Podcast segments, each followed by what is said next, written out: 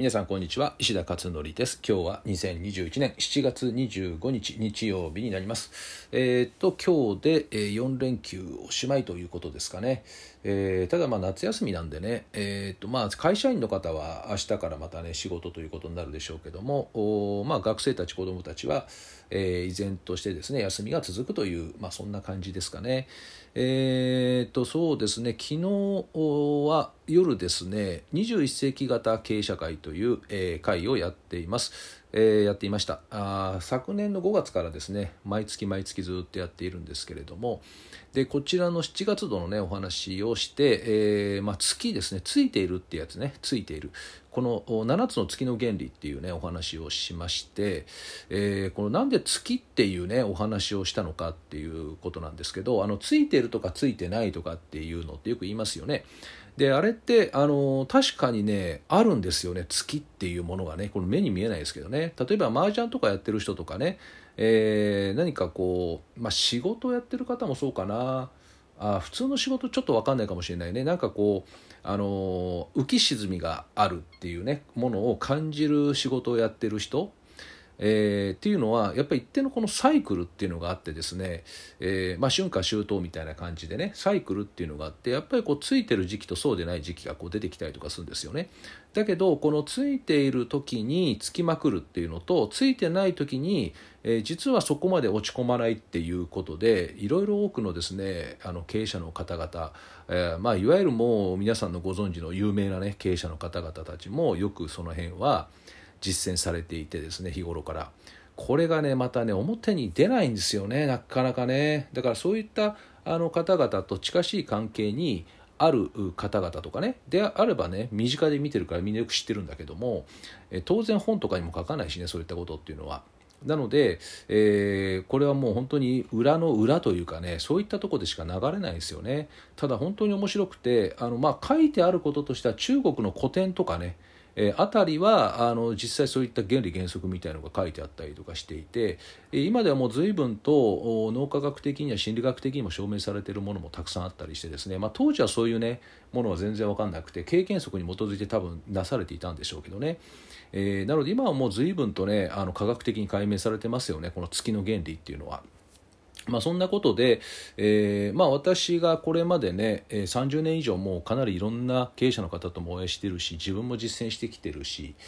えーね、いうことで、まあ、これ子どもの教育とかにはね別に月の原理っていうのはあんまりないんですけどただあ人間性って実は結構重要になってくるんですよね。この月の原理と人間性っていうのは、まあ、そういった意味で子どもたちを育てる時にも将来的に大人になるわけだからやっぱり、えーね、人生に潤いがある方が当然いいわけで、えー、ネガティブよりもポジティブが多い方が当然いいわけで、まあ、そういった形でですねあの、まあ、自分らしい生き方ができるような人になってもらえたらいいかなと思って子どもの頃はもっとこう何て言うかなもっとこう初歩的な部分っていうのがね、えー、人間性をね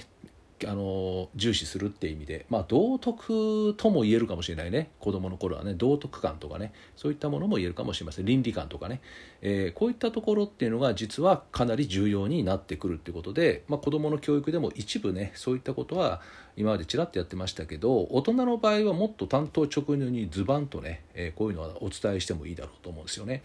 ただこの昔からねなんかいいとされてきたことっていうのはあのなかなかね、えー、迷信だったりとかね。あと、えー、今現代で言うとおそうですね。あのなんかこう非科学的とかねっていうふうに思われたりとかするっていうのがあってあとまあ日々忙しいからね今の現代人っていうのは昔の例えばそれこそもう明治時代のね人たちとかと比べると情報量がなんかなんて一生分の情報量明治時代のの情報量がもう最近だったらなんか1ヶ月とかそれぐらいで現代人は得てしまってるみたいななんかそれぐらいの差があるって言いますよね。だからもうね日々ね情報の渦に巻き込まれてるから何が大切で何が大切じゃないかっていうことがもうね分かんなくなってきてるんですよね。あのスマートフォンに出てるネットとかに出てるニュースとかっていうのはほとんどだって重要じゃないからねあれね。あの日々コロコロコロコロ変わっていくものなんでねほとんど重要じゃないというでそういった中でやっぱり重要な部分っていうのが何なのかっていうねここがまあパソコンでいつも私はお話しするけど OS とソフトに例えると OS に当たる部分ですよね。頭脳の OS とかね。あの OS この OS の部分がバージョンアップしないとソフトのインストールしても話にならないっていうね。動かないっていうことですよね。だからこの OS のバージョンアップに意識を置いていかないと、まあ、特にこの事業をやってる方とかねえフリーランスで仕事やってる方もそうなんですけどみんなね表面的なスキルとか方法とかをねすぐ知りたがるってあるんですよね、まあ、確かに魅力的ではあるからねなんかそれやったらすぐすごくなりそうじゃないですか。なんか集客ってどうやってやったらいいんですかみたいなね話とか。だけど実際にね、まあ、確かに確かにそういった方法っていうのはあると思うんだけどもあるしね私もまあそういうのは知ってはいるけれどもただやっぱりそれってねえー、ていうの勉強の世界で言うとね英単語を覚えてる感じだよね英単語。だから英単語だけ覚えたって点数取れないじゃないですか。やっぱりその考える力っていう土台を作り上げないと点数って取れないですよね。なのでそれと一緒で、えー、やっぱり土台の部分を引き上げていくっていうのがこの仕事の世界ビジネスビジネスの世界でも極めて重要になってくるんですよね。でこれをやっぱり知っている人たちがまあ名経営者と言われてみたりね、えー、するわけですよね。え、あとアスリートもそうですよね実はね。今オリンピックやってますけどあの頂点に立つ人間たちっていうのは本当の頂点に立つ人たちっていうのはこの土台がしっかりしてるってやっぱ言われますよね。私もそういったあの方々とね何人もお話ししたことありますけどおもうすごくその辺はあの感じ取れますよね。会った瞬間にね。えー、なのでやっぱりこの土台の部分っていうのがすごく重要になっていくのでまああのそういったことをですねこの経営社会っていうところでは今ずっとねシリーズで皆さんに今お話をして情報あの感想をシェアしたりとか Q&A たくさんやったりとか、まあ、あと日々実践していってどうなっていくかっていう検証ですよね。もうあの実践なんでね全て重要なことはただ知ってるだけじゃなく実践して自分で効果を試していくっていうねこんなことも今やってるんですよね。えー、なので今回のブログはですねこの経営者とか事業運営者をね事業を運営されてる方っていうのはこれね人間力めっちゃ試される時代になってきたよねっていうねこれをまあお伝えしたかったっていうことですね。えー、なので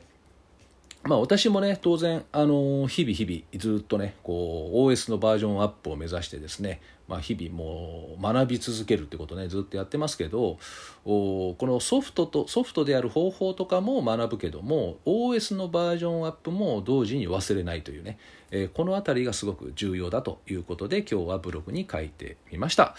はい、えー、ということで今日は以上となりますね。えー、っと今日はまあ比較今日はそうねちょっととね、えーと、知り合いのなんかあれですねちょっと最後雑談ですけどえーと、今日はなんか知り合いのね親戚の方がねあのちょっと亡くなって亡くなってったってもう90何歳かなもう大往生ですね私もよく知ってる人がいて。えー、そういえばこのあのおじさんどうしてっかなみたいな話をねこの間妹としてて、えー、そしたらねあのお亡くなりになったっていうことでねあの親戚のおばちゃんから電話があのメールが入って、えー、今日はまあそれにねちょっと出ていって。で、えー、あと夜はファシリテーターのカフェですね。ファシリテーターにママカフェのファシリテーターさん向けの毎月、えー、ファシリテーター限定のですねフェイスブックライブやっていて、まあ、そこでいろいろお話をしてるんですけど、えー、これが夜あるという形ですかね。これぐらいかな今日は。あとはもう記事を作ることもないし、えー、あとはまあ日々あそうそうあとあれですね。皆さんあのまあこれまたどっかでちょっと改めてお話したいんですけどあの読書ね読書読書。あの学ぶための読書ですね。あの娯楽としての読書ではなくて学ぶための読書。これね、えー、結構今ね差ついてますね。今あのまあ全国的に全部見てるわけじゃないんだけども学んでいる人と学んでない人が今真っ二つに分かれてるみたいですよ、えー、社会人って1日に 6, 6分しか平均して学ばないって言われてるみたいなんでえー、このねあと本もね 1, 1冊も読まないっていう人が約半分だって言ってますね。全人口の約半分。これ,、えー、これ国の調査によるとですね。1ヶ月あたり1冊も本読まない人かこれがね50%以上ということで、えー、なのでねこの本ってねやっぱ学ぶための本っていうのは子供だけではなくてねえー、読書感想文もそうですけど大人にとってもすごく重要なあことなのかなと思いますね。まあ、比較的夏って時間取れる時もありますよね。まあ、業種によってちょっと違うけどね、まあ、そういった形で何か学ぶというのもですね意識を置いてみてもいいんじゃないかなというふうに思います。はい、最後ちょっと雑談でした。では、えー、本日は以上となります。では皆さん良き良き連休をお過ごしください。